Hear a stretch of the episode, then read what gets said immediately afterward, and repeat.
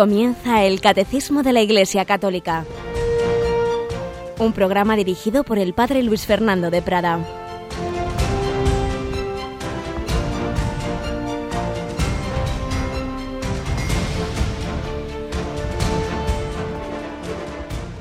Un cordial saludo, querida familia de Radio María.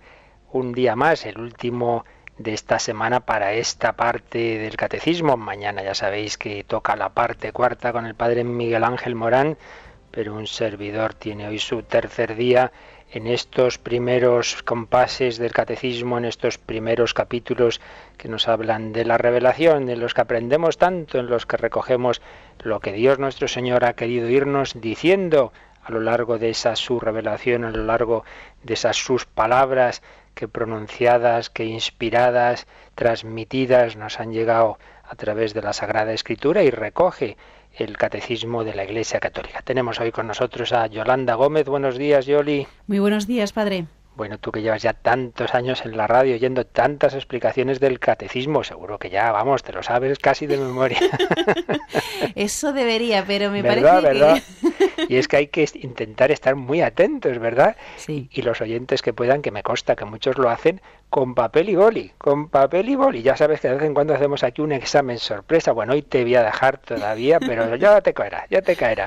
Y así de, de, de paso que lo hagan también nuestros oyentes. Pues nada, sin dilatarnos hoy más, que tenemos mucho que decir para que no nos quedemos demasiado tiempo en estos números que son muy interesantes, pero a la vez que nos dé tiempo a explicarlo lo más posible, vamos a nuestro primer comentario que nos entona para este día para recibir también enseñanzas que nos ayuden a vivir cristianamente este día del Señor.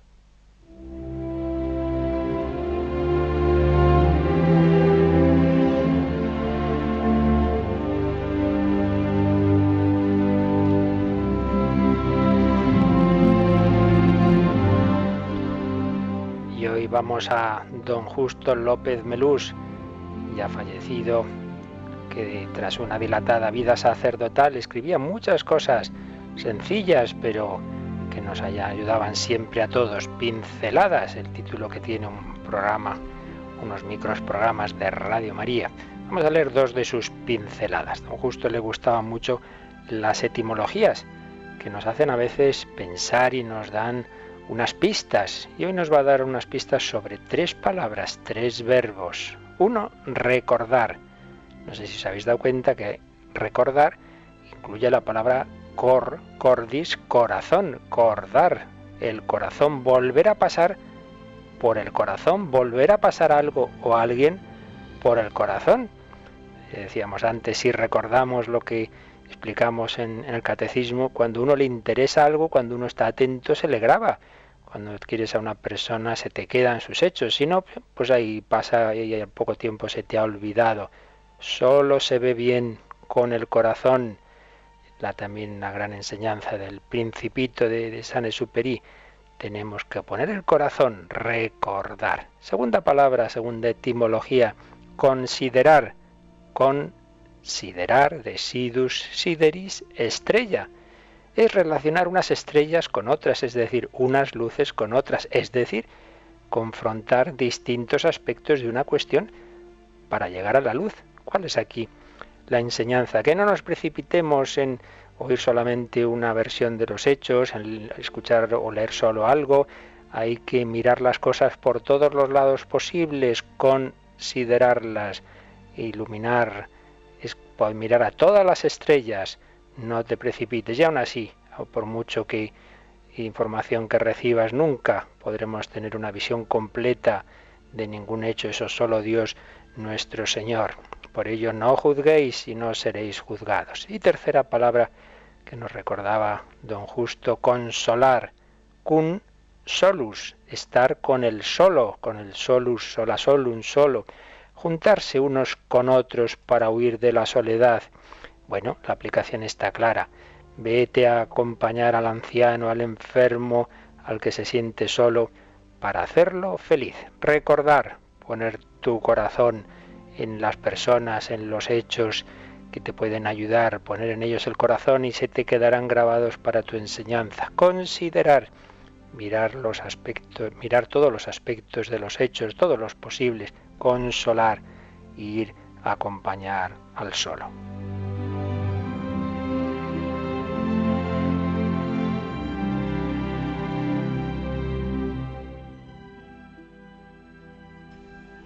Y también leemos la pincelada titulada Nadie pensó en sí mismo, que en este caso ya no es una reflexión, sino un hecho, algo ocurrido, impresionante. Escribía así don Justo. Los padres no pasan factura a sus hijos por los desvelos, agobios, esfuerzos que han tenido con ellos para sacarlos adelante. Invierten a fondo perdido, a veces de una manera heroica. Hace unos años sucedió un caso hondamente ejemplar. En una noche invernal de tormenta, un coche quedó atrapado, un coche en el que viajaba un matrimonio con su hijo pequeño. Cuando al día siguiente los encontraron, contemplaron un cuadro estremecedor. El marido, sin abrigo, resguardando a su mujer y a su hijo, muerto. El marido estaba resguardándolos. La mujer, con su abrigo y el de su esposo, viva, pero con los brazos tan congelados que tuvieron que cortárselos. Rodeaba con ellos al niño para darle calor.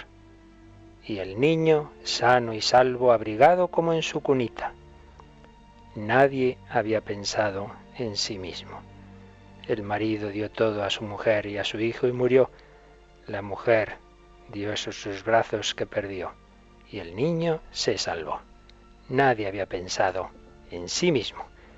Mayor felicidad hay en dar que en recibir.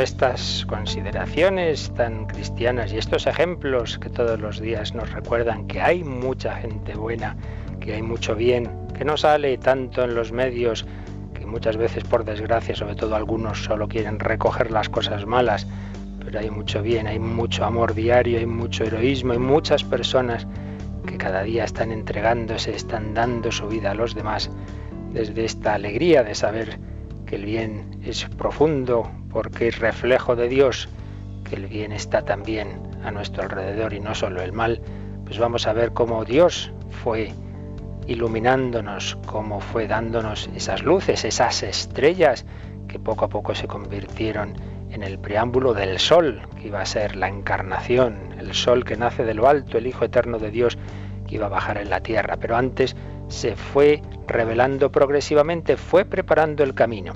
Y antes de leer Yolanda número del catecismo por el que llevamos, vamos a ver cómo resume todos estos números del catecismo, cómo los resume en uno solo el Yucat. Ya sabéis que es este catecismo para jóvenes, eh, eh, que lógicamente es más breve, más resumido, también con un lenguaje más juvenil. Nos viene muy bien porque lo que el catecismo profundiza en varios números, pues muchas veces nos lo encontramos aquí resumido, como es este caso, de que todos estos números sobre la revelación del Antiguo Testamento están básicamente concentrados en el número 8. Lo podemos leer, Yoli.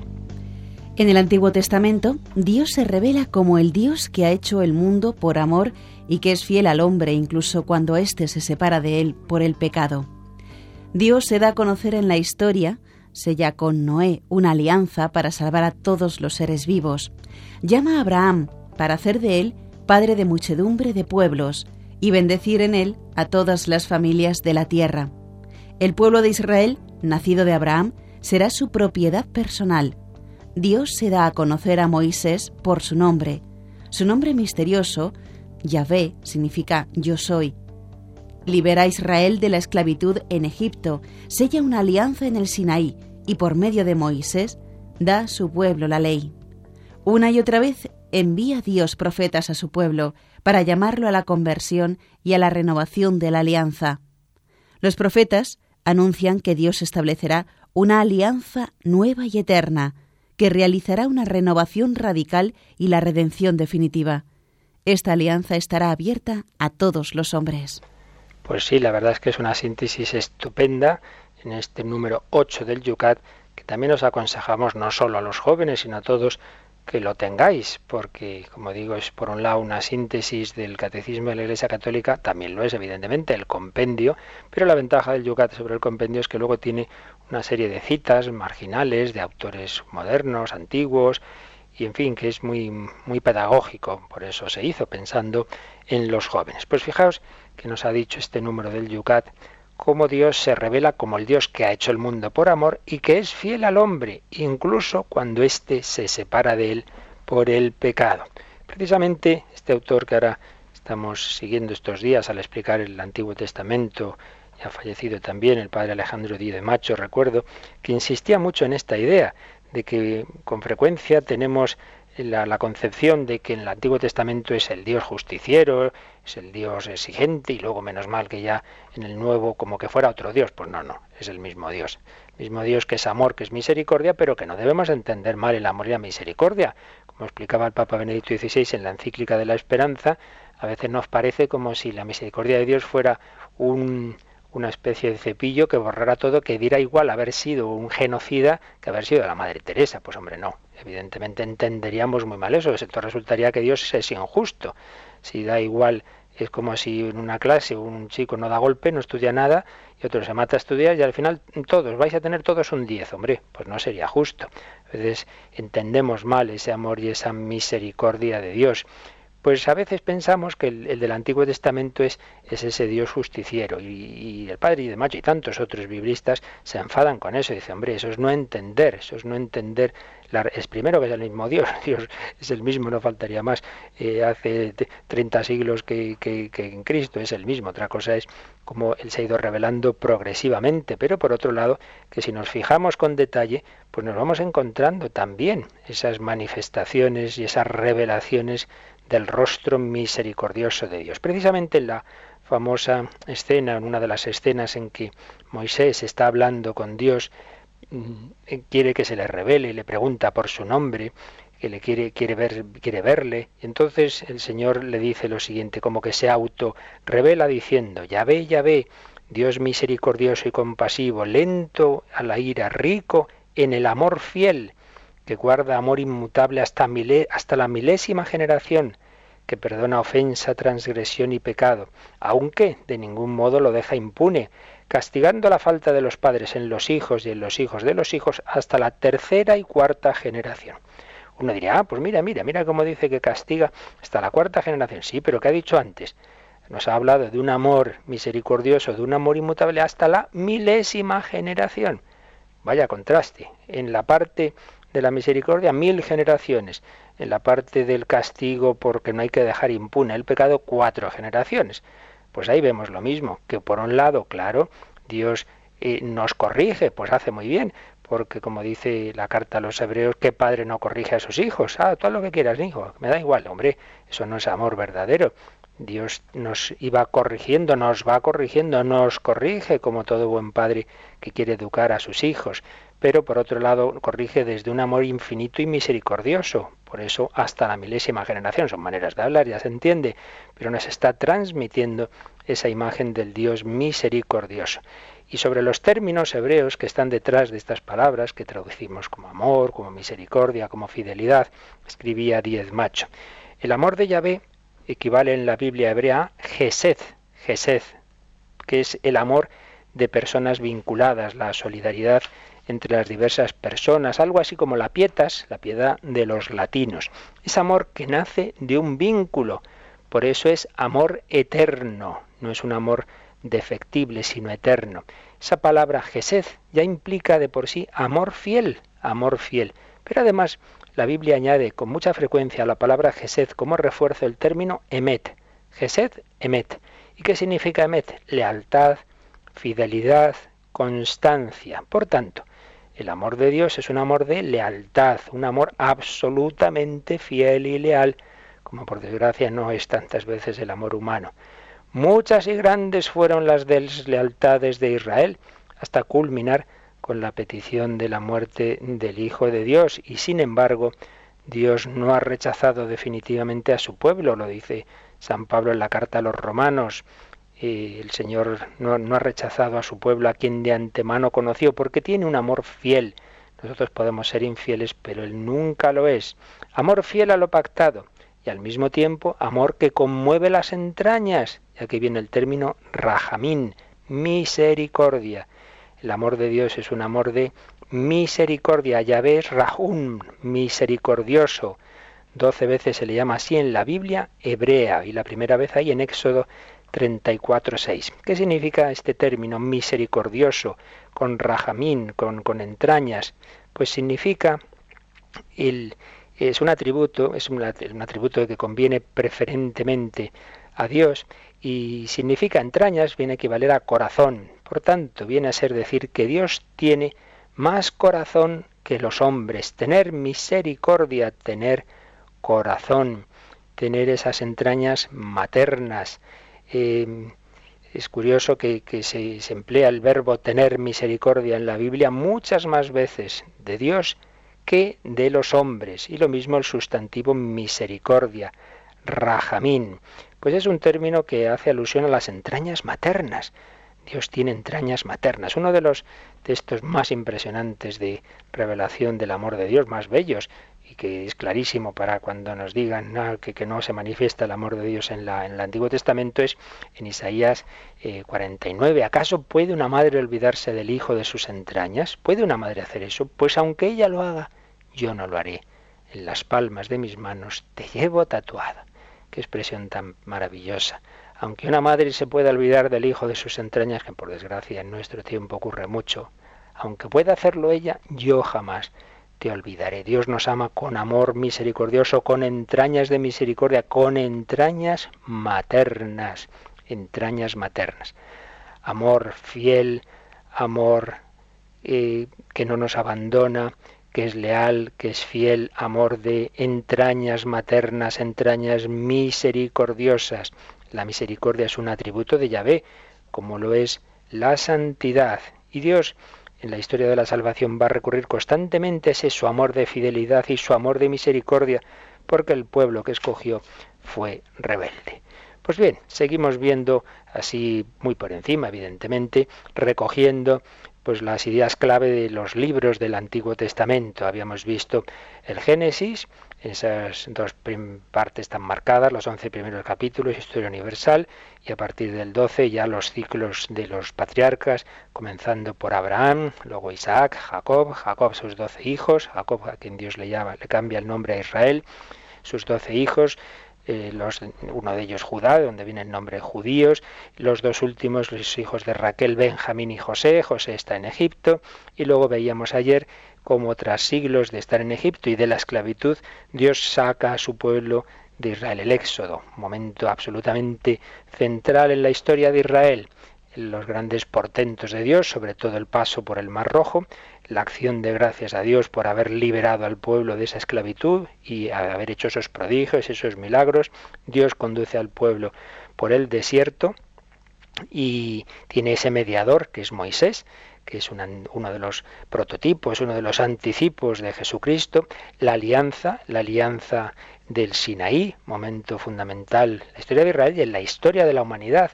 Ahí se dan esas diez palabras, decálogo, el decálogo, los, las diez palabras, los diez mandamientos.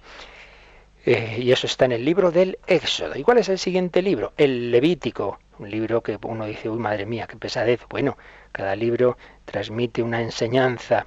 Y ahí vemos pues cómo mm, tras ese pacto del Sinaí, tras la alianza del Sinaí, Israel debe ser el pueblo de Dios, todo un pueblo de sacerdotes al servicio de Dios.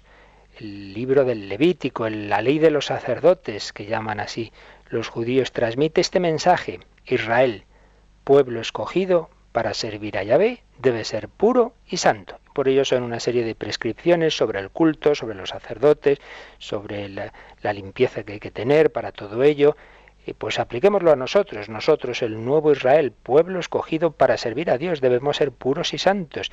Y todo ello para imitar a Yahvé. Fijaos que aquí viene una expresión que luego oímos en el Evangelio, y dicha por Jesús de otra forma, aparece en Levítico 19.2, sed santos, como yo Yahvé vuestro Dios soy santo. ¿A qué nos suena esto? Sed santos como yo soy santo, al sed perfectos como vuestro Padre Celestial es perfecto, dirá Jesús en Mateo, y en Lucas, sed misericordiosos, como vuestro Padre Celestial es misericordioso. Por tanto, nos encontramos aquí un tema interesantísimo, y es que el hombre está llamado a imitar a Dios. Sed santos como Dios. La santidad es el modo de ser de Dios. Pues tenemos que ser santos. Pero hombre, si eso es de Dios, sí, claro. Pero Dios te da su santidad, te da su Espíritu Santo en Jesús recibimos el Espíritu Santo y entonces ya no es algo imposible, que se lo sería por las fuerzas humanas, ya no es imposible ser santos porque es recibir, no es que tú te pongas a hacer, es recibir la comunicación de la santidad de Dios, de la forma de ser de Dios, de la naturaleza divina, que eso es la gracia, la participación en la naturaleza divina, imitar a Dios.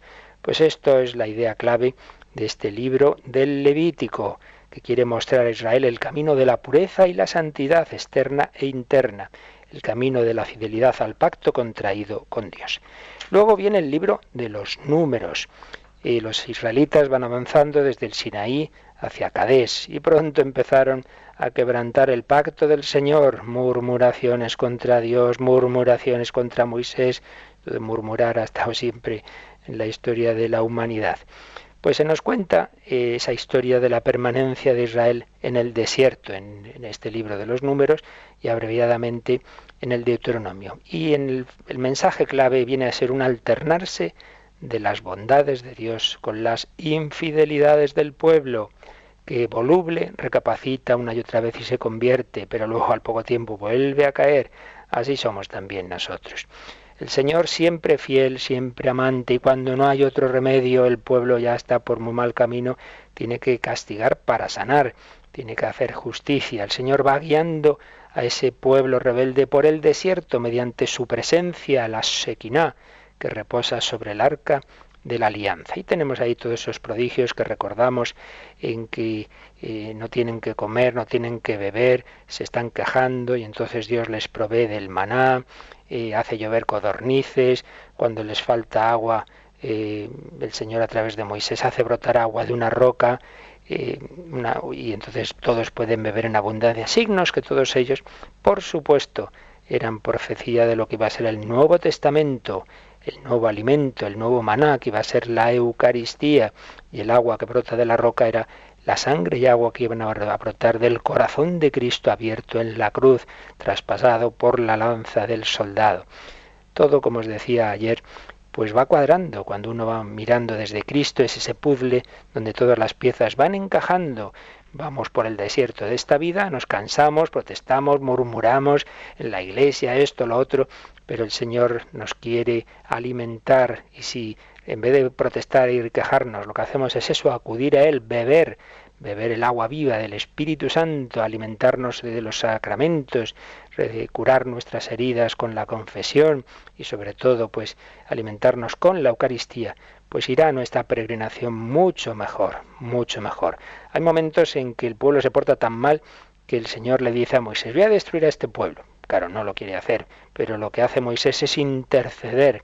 Entonces Dios perdona. Pues ahí vemos también a ese Cristo que en la cruz está intercediendo. Recordad que hay una batalla en la que Moisés está con los dos brazos extendidos, intercediendo por el pueblo. Pues bien, Jesús en la cruz está con sus brazos extendidos, intercediendo por toda la humanidad. Padre, perdónalos, porque no saben lo que hacen. Moisés, el intercesor. Pero ese pueblo rebelde va a prolongar su, estancia en el desierto por esas mismas rebeldías, está ese castigo, diríamos nosotros, de Dios de, de, todo ese tiempo en el desierto, pero claro, como siempre, todo tenía un fin bueno.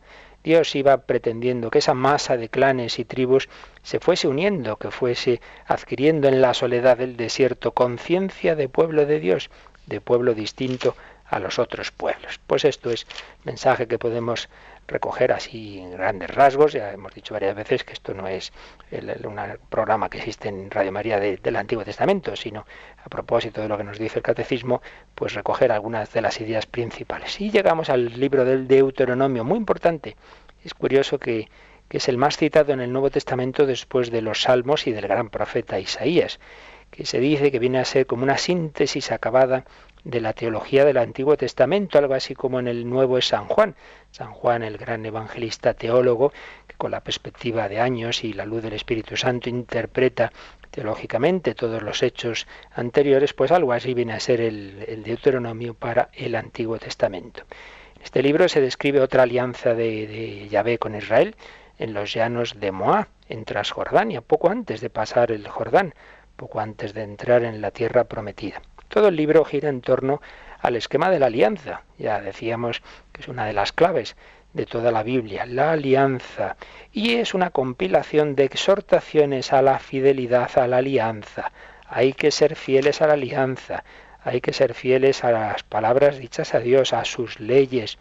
La importancia de la fidelidad a la alianza con el Señor. Pues está clara la aplicación para nosotros. También nosotros tenemos una alianza con Dios la alianza sellada en el bautismo, renovada en cada sacramento, renovada en cada Eucaristía, sangre de la alianza nueva y eterna. Cuando tú vas a misa, renueva tu alianza con el Señor y pídele fuerza para ser fiel a esos compromisos, a los mandamientos y a tu estado de vida. Si Dios te ha llamado al matrimonio, Dios te ha llamado al sacerdocio, a la vida consagrada o a tal situación en medio del mundo, pues sé, ser fiel, ser fiel ahí donde Dios te ha puesto. Ay, pero es que los demás no lo son, me han dejado, me tú sé fiel, tú eh, cumple eh, con amor y con fidelidad. Y en este libro se aparece también muy claramente manifestado el amor de Dios ese amor que se manifiesta en beneficios a Israel y en el don de la tierra prometida. Em, en este libro aparece por primera vez la expresión de llamar a Yahvé Padre de Israel. Luego, siglos más tarde, los profetas también se dirigirán a Dios y le llamarán Padre de Israel. Todo esto iba preparando, preparando la manifestación plena del Padre que nos iba a enviar a su Hijo van a ser sobre todo los profetas, de los que ya hablaremos la próxima semana, los que nos anuncien eh, de una manera más clara, más explícita al Mesías. Pero y en todos los libros, como veis, ya está preparándose, se están dando esos elementos que van a encontrar su sentido pleno en el Nuevo Testamento. Todo era un grito de pedir a Dios que se nos comunicara y lo iba a hacer de una manera insospechada, haciéndose hombre.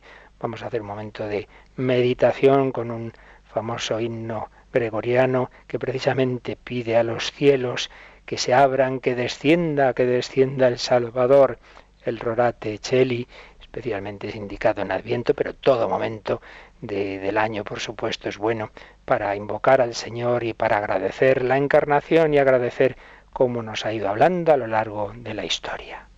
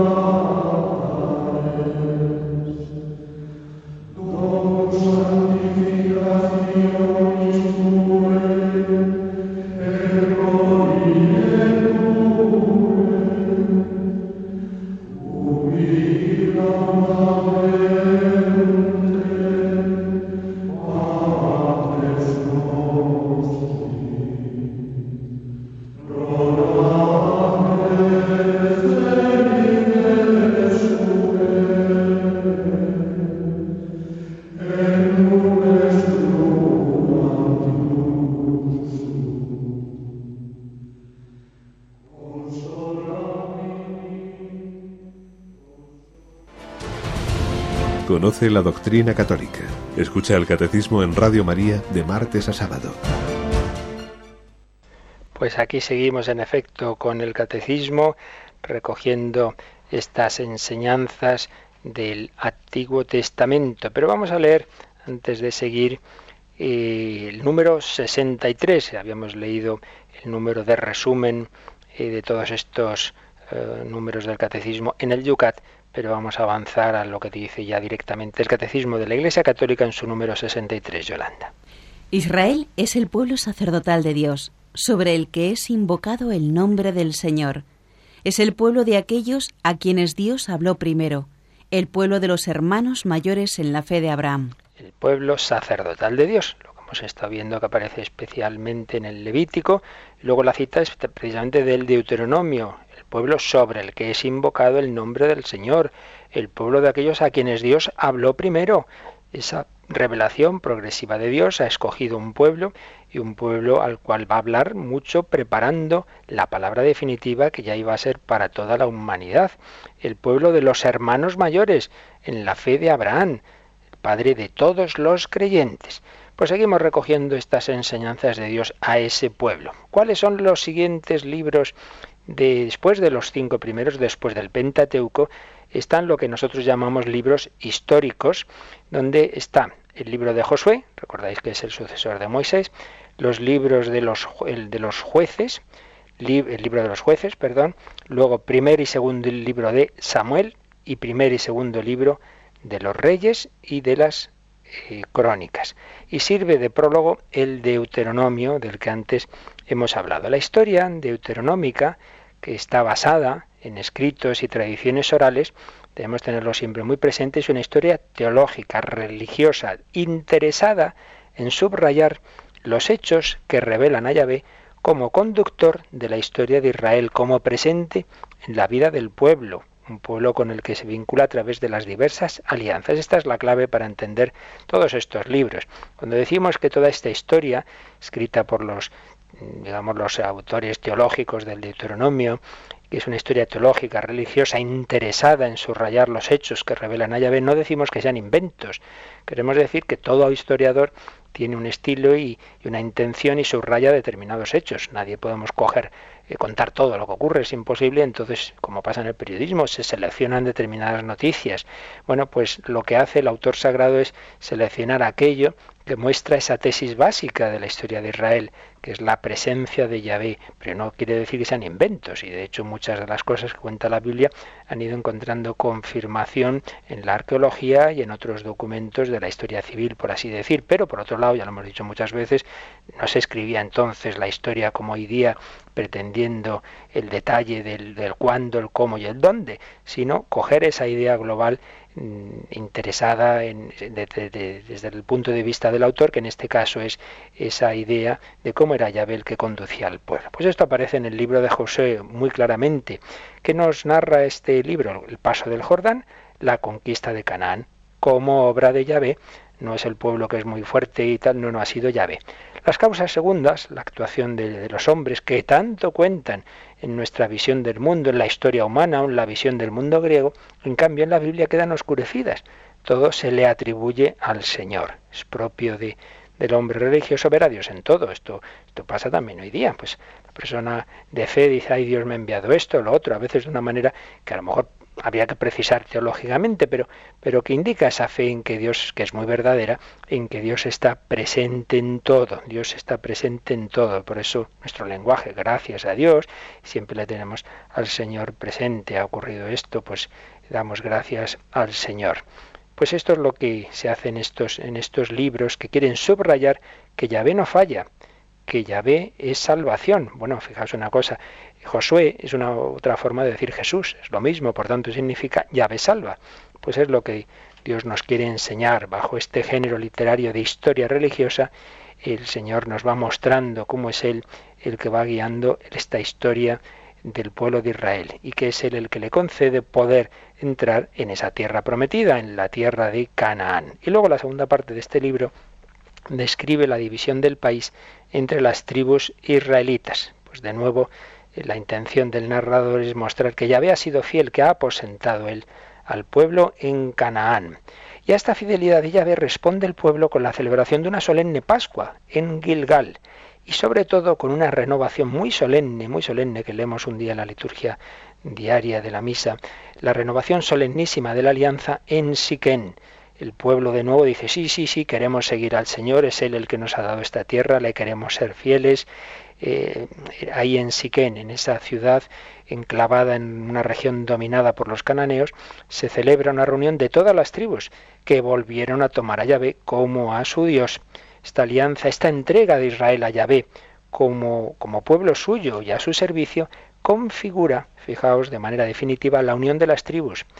Estaban todavía muy dispersas y no quiere decir que ya se van a unir muchísimo, no, va, va, a haber una solidaridad, digamos, política posterior, sobre todo en tiempo de David y Salomón. Ahí es donde más se va a fusionar y a constituir el pueblo de Israel ya como, como una nación. Y nunca del todo, ¿eh? porque siempre hubo cierta tensión entre las tribus del norte y las del sur. Pero este pacto en Siquén ciertamente fue un paso en aglutinar a las tribus en torno a qué? A la fidelidad a Yahvé. ¿Qué les unía a los israelitas? Pues ante todo ese sentido religioso de que Yahvé es nuestro Dios, de que Él es el que nos ha sacado de Egipto, que Él es el que nos ha guiado por el desierto, que Él es el que nos ha dado esta tierra, que Él nos ha aposentado en esta tierra que emana leche y miel. Esta alianza de Siquén fue un paso decisivo en, en la fidelidad de Israel a Yahvé. Una fidelidad que también fue promovida por otras causas, como lo que ayer explicábamos al final, el haber transformado las fiestas agrícolas eh, cananeas en fiestas religiosas de recordar y agradecer. Recordemos la etimología de recordar que hemos dicho antes, volver a pasar por el corazón, pues agradecer que Dios había actuado salvando al pueblo en el Mar Rojo, a través del desierto, etc. Y entonces esas tres fiestas que ayer mencionábamos, pues es cuando digamos, van cogiendo toda su fuerza. La Pascua, que les recordaba la liberación de Egipto y el paso del Mar Rojo. Pentecostés, también esa liberación de Egipto, ese paso por el desierto, esa, ese recibir la ley en el Sinaí. Y la fiesta de los tabernáculos o tiendas, que recordaba la fidelidad de Yahvé cuando iban en tiendas por el desierto, 40 años por el desierto. Entonces durante una semana los israelitas moraban en tiendas recordando cómo habían sido peregrinos. Pues no nos olvidemos que cuando el prólogo de San Juan habla de la encarnación dice que el Verbo se hizo carne y puso su tienda entre nosotros. Ha sido un peregrino más, de nuevo otro, otra pieza del puzzle que va cuadrando eh, y todo va apuntando hacia Jesucristo. A pesar de todo, a pesar de todo, las tentaciones siempre estaban ahí. Eh, los pueblos cananeos eran pueblos idólatras, tenían unas tierras fértiles con dioses de la fecundidad y siempre va a estar la tentación de Israel de, de, venerar a esos falsos dioses, de pensar que así les iba mejor en su tierra, en sus tierras, en sus cultivos, invocando a esos dioses. Y luego tenemos el libro de los jueces, que comprende sucesos acaecidos más o menos en los siglos XII y XI antes de Cristo. Y este libro, pues de nuevo, eh, el, trasfondo es que por un lado eh, los hombres, el, pueblo en concreto de Israel, es, infiel muchas veces al Señor y en cambio el Señor es fiel. El esquema que sigue este libro una y otra vez es el mismo. En un momento dado el pueblo se aparta de Yahvé y cae en la idolatría. Y entonces Yahvé ¿qué hace? Deja que los dominen, que los ataquen los pueblos vecinos, idomeos, moabitas, madianitas, cananeos, eh, amonitas, filisteos, entonces, cuando Israel lo está pasando mal, se arrepiente. Y dice, ay, es que hemos, es que hemos olvidado al Señor, piden perdón, y entonces ya ve, lo salva de la opresión como suscitando un personaje carismático que se llama un juez. Por eso, el libro de los jueces, libro de esos caudillos, de esos personajes que Dios envía para salvar a Israel, que se ha metido en una situación eh, de, de, pasarlo muy mal, de opresión, como consecuencia de sus pecados. Entonces, una y otra vez va a ser este esquema, que esto nos pasa en nuestra vida nos va muy bien, nos olvidamos de Dios. Y entonces andamos haciendo el tonto y Dios tiene que permitir o enviar, en fin, eso ya en su providencia él sabrá cómo es, pero muchas veces tenemos que tenernos un buen coscorrón para decir, ay, ay, ay, ay, ¿qué estoy haciendo? Y entonces, como dice el refrán, nos acordamos de Santa Bárbara cuando truena. Entonces volvemos al Señor, nos arrepentimos y, pedimos al Señor que nos ayude. Pues esto es un poquito lo que se ve en este libro de los jueces, que Israel cuando le va bien traiciona a Dios, entonces mm, es atacado por otros pueblos y en esa situación desesperada es cuando acude a Dios y Dios salva a su pueblo a través de un juez. El Señor es fiel, pero reclama fidelidad. Yahvé no abandona si no es abandonado. Y si abandona, entre comillas, es por cierto tiempo para que escarmentemos para que escarmentemos, para que nos demos cuenta de que no nos va bien así. Por supuesto, todo ello, pues siempre lo mismo, iba preparando la manifestación plena del amor de Dios. Por eso dirá el prólogo de San Juan, Juan 1.17, la ley fue dada por Moisés, el amor fiel ha sido puesto en obra por Jesucristo. Libro de los jueces.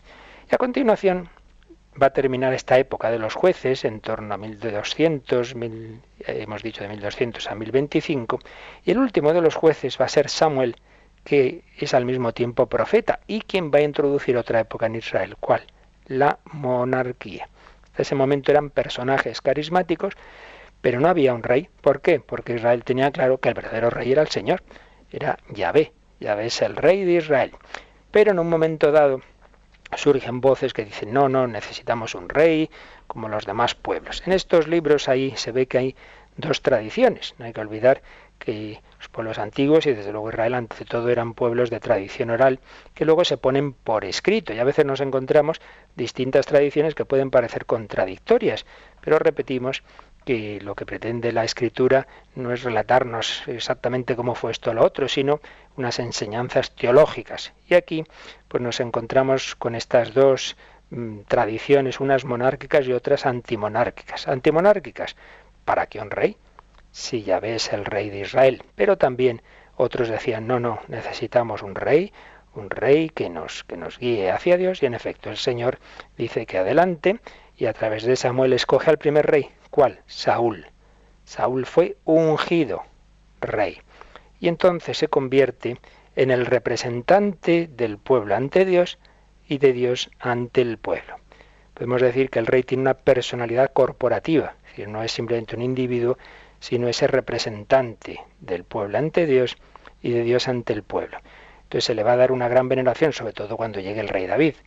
Pero ojo, nunca se le consideró, como en otros pueblos vecinos, como un dios o como una encarnación de la divinidad, lo que pasaba, por ejemplo, con el faraón egipcio. No, no, ni hablar. Es simplemente el ungido. ¿Y cómo se dice ungido en hebreo? Masiach. Y de ahí viene la palabra Mesías. El verdadero ungido, una vez más, el verdadero rey y sacerdote y profeta iba a ser el Mesías, iba a ser Cristo, que es la traducción griega de Mesías. Veis una vez más como todo apunta a Jesucristo.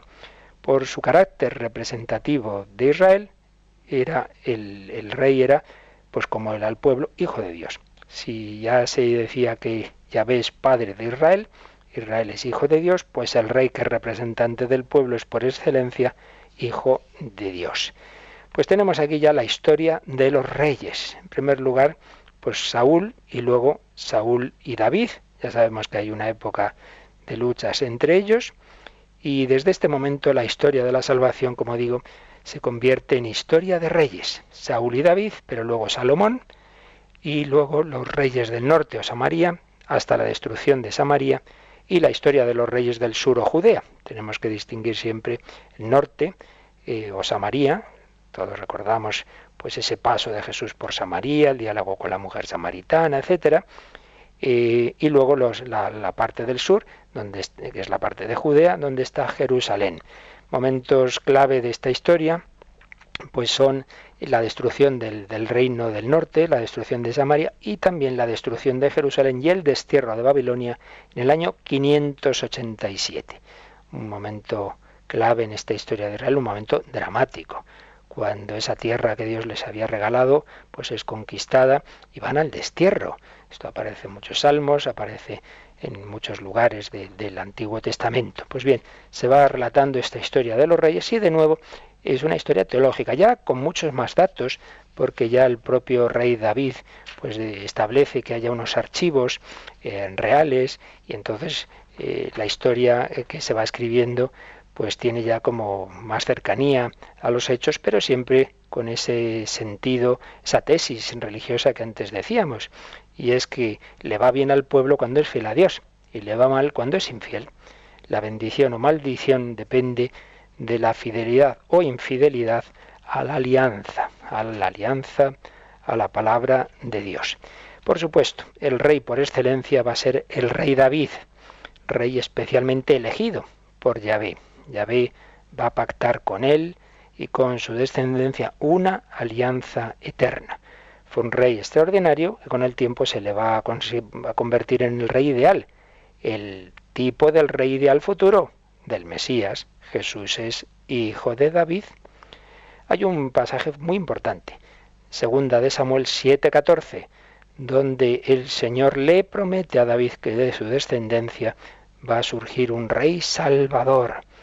Es de la descendencia de David, por eso todos lo sabemos, el Mesías es hijo de David. El ciego aquel le va a gritar a Jesús, Jesús, hijo de David, ten compasión de mí. Y el primer capítulo del Evangelio de San Mateo lo que quiere es esto, probar que Jesús, que el Mesías, es el hijo de David. Hombre, ¿y por qué línea fue hijo de David? Pues ya sabemos, por José, porque José era un pariente muy venido a menos, pero un pariente, era un descendiente de la familia de David. Y de nuevo pues tenemos aquí otro dato, Jesús hijo de David. Y también tenemos que, como os decía el otro día, aunque uno no sea creyente, si no sabe Biblia no entiende el mundo, porque ¿por qué la bandera de Israel es la que es? que tiene esa bandera, una estrella, ¿qué estrella? La estrella de David, el rey David, fundamental en esta historia de Israel. Y fundamental también que se va a producir el traslado del arca de la alianza a Sión, Sión, la ciudad que David había conquistado a los jebuseos. Allí se va a depositar el arca de la alianza. ¿Y qué es Sión? Jerusalén.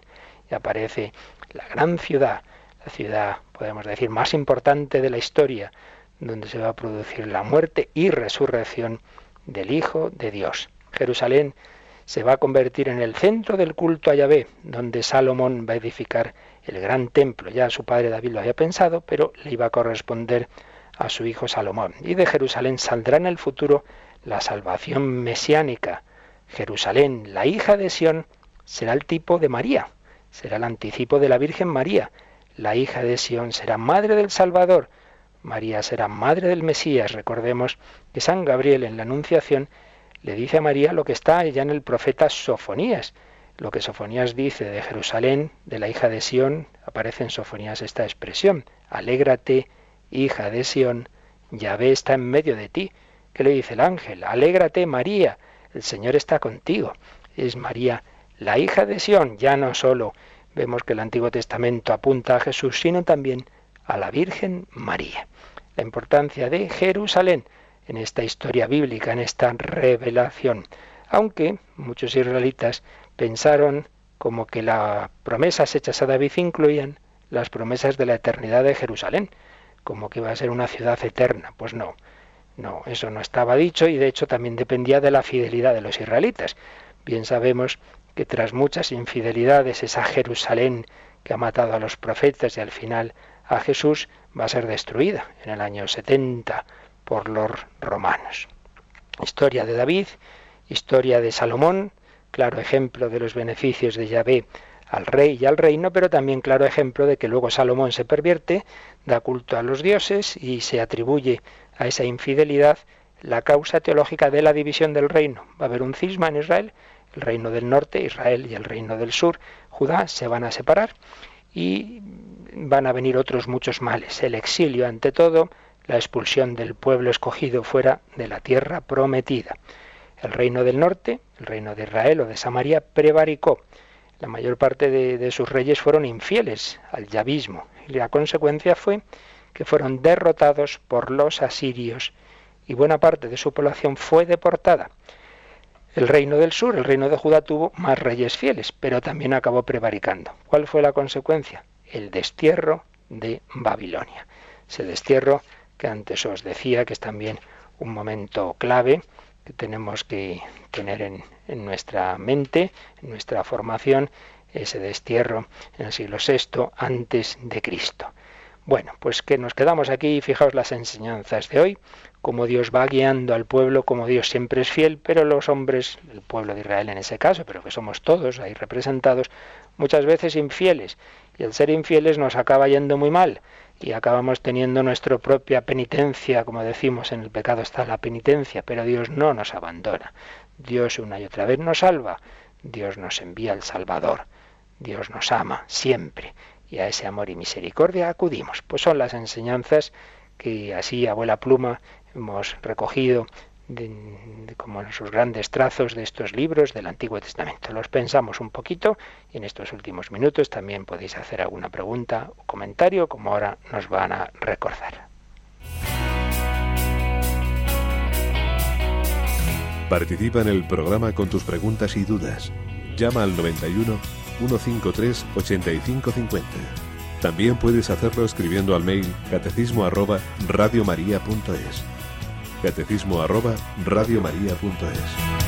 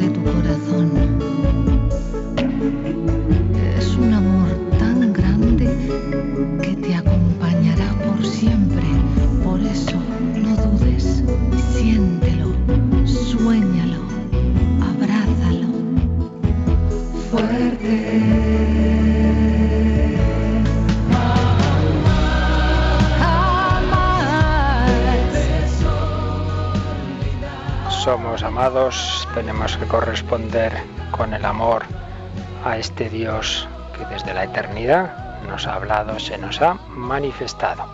Vamos terminando, pero creo que tenemos alguna llamada, ¿no, Yolanda? Así es. Nos ha llamado José Antonio y pregunta cuál es el significado del paso del Mar Rojo con el sacramento del bautismo. Y la otra pregunta que hace es, ¿en Judea se aglutinaron al final las demás tribus? en Judea.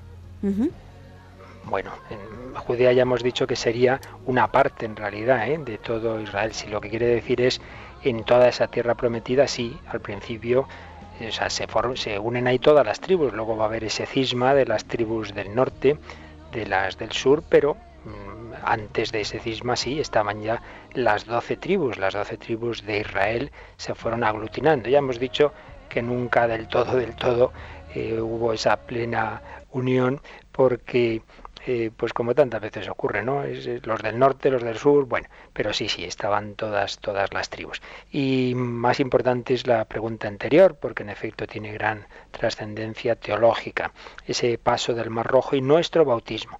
Pues más o menos lo que se nos transmite a través de la revelación es esto, lo que ocurrió en ese pueblo de Israel que estaba en Egipto, que estaba bajo el dominio del faraón, que, que era esclavo y que está a punto de morir eh, cuando es perseguido por el desierto y pasa el Mar Rojo y sin embargo ahí Dios hace que, no muera, que, que, se salve y al, y al revés, eh, sus perseguidores son los que mueren ahí en el Mar Rojo. Eh, ¿Qué quiere decirnos todo esto? Pues nosotros también estamos esclavos en Egipto, es decir, en el mundo, con ese espíritu mundano que lo que llamamos lo políticamente correcto, ¿verdad? Que va contra la fe, el faraón de este mundo, que es el príncipe de este mundo, que es Satanás, y, y nuestra alma moriría en esta situación, pero somos salvados por las aguas del bautismo. El nuevo Moisés, que es Jesucristo, nos lleva a la tierra prometida, la tierra prometida que aquí es la vida de la gracia, que es vivir en ese reino de Dios, pero que en definitiva será el cielo. Eh, y esas aguas, por un lado, son muerte del pecado, son eh, muerte de todo lo que nos oprime, pero podrá resucitar a la vida nueva del Espíritu Santo, a la vida de Dios. Por tanto, eh, se ha visto en esa, en esa salvación a través de las aguas del Mar Rojo una prefiguración del bautismo. Hoy siempre hay días que no tenemos muchas llamadas y hoy de repente en los últimos minutos tenemos muchas, así que a ver a qué nos da tiempo, Yolanda. Pues vamos a pasar una llamada y si no, pues otro día formulamos las siguientes. José Chu de Madrid pregunta por qué es Israel el pueblo escogido por Dios y no otro. bueno, yo siempre este tipo de preguntas digo, eso pregúntaselo al Padre Eterno, ¿verdad? Pues claro, nosotros la, la teología reflexiona sobre lo que hay ya más allá de decir por qué esto y lo otro, bueno, pues alguien, eh, eh, no, no, es porque es esto, porque sino que Dios ha formado un pueblo. Ya hemos ido viendo en estos días que precisamente no es que de repente Dios dice, a ver qué pueblos hay aquí, este, este, este, bueno, voy a coger este. No, no, es que ha formado él a Israel. Es que Israel es un pueblo formado por Dios, eh, a través de Abraham, Isaac, Jacob, sus doce hijos, ya sabemos que Jacob, ya hemos dicho, le cambia el nombre a Israel, es decir, es el pueblo que ha formado Dios. Bueno, pues es ese, y en aquel momento y en aquella cultura como podía ser otro. El caso es que Dios ha formado un pueblo. Ese pueblo se llama Israel, como podía haber sido otro, ya el porqué de este, lo otro y en aquel momento, repito, eso nos entraremos en la vida eterna. Nos da tiempo una más rápidamente. De acuerdo, pues Conchi de Pontevedra dice que Judas y Pilato no les quedó otra, estaban predestinados, eh, no tuvieron otra opción, pero ¿y si se hubieran arrepentido lo hubiera hecho otra persona? Eh, bueno, esto también son las típicas cosas que vuelvo a lo de antes. La teología habla de lo que hay, no de lucubraciones. ¿Qué hubiera pasado si nosotros podemos decir reflexionar sobre lo que nos da la escritura? Ahora, en la pregunta hay algo que no es verdadero. Eso de que estaban predestinados, de eso nada. Actuaron libremente y de hecho Jesús intenta hasta el final que Judas no lo haga. Eh, no hace más que darle mensajes para que se arrepienta. Entonces, han sido libres y han cometido un pecado libremente. ¿Cómo hubiera sido si no hubieran hecho eso? No lo sé, pero está claro que Dios en sus planes eh, quería que se produjera la redención, que Jesús diera la vida por nosotros, permitió un pecado libre cometido por esas personas, que si no lo hubieran cometido, pues hubiera sido de otra forma. Pero ya digo, en estas cosas hacer elucubraciones de que hubiera sido, que no, es ya rompernos la cabeza. Y ahora ya sí que tenemos que dejarlo. Ya mañana ya sabéis el padre Miguel Ángel Morán cuarta parte del catecismo. El sábado tendremos, como siempre, una, conferencia o una reposición, aún no hemos escogido cuál, para profundizar en estos temas. Y nada, seguiremos la semana que viene con los profetas, las enseñanzas que Dios nos da a través de los profetas de Israel. Le pedimos al Señor su bendición, la bendición de Dios Todopoderoso, Padre, Hijo y Espíritu Santo, descienda sobre vosotros. Que paséis un buen día en el Señor.